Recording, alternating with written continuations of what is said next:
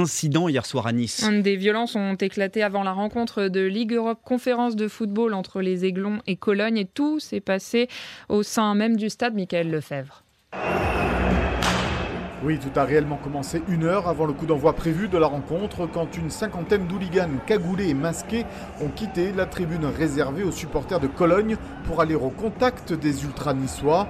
Ne pouvant pas être contenus, les stadiers n'étant pas assez nombreux à cet endroit et les forces de l'ordre absentes à ce moment-là, ils n'ont eu aucun mal à enjamber les maigres barrières qui les séparaient de leurs adversaires à l'intérieur même de l'Alliance Riviera.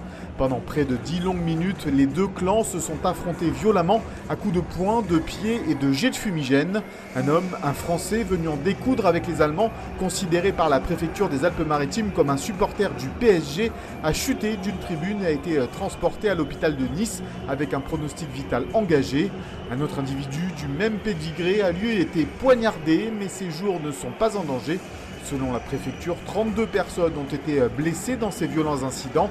Reporté d'une heure, le match a pu finalement se terminer sans nouveau problème. Michael Lefebvre, correspondant de RTL à Nice. Le match s'est soldé par un nul, un partout. Les autres résultats d'hier pour la première journée de Ligue Europe, cette fois, victoire de Rennes 2-1 chez les Chypriotes de l'AEK Larnaca, de Monaco face à l'Étoile Rouge de Belgrade 1-0 et de Nantes contre l'Olympiakos 2-1.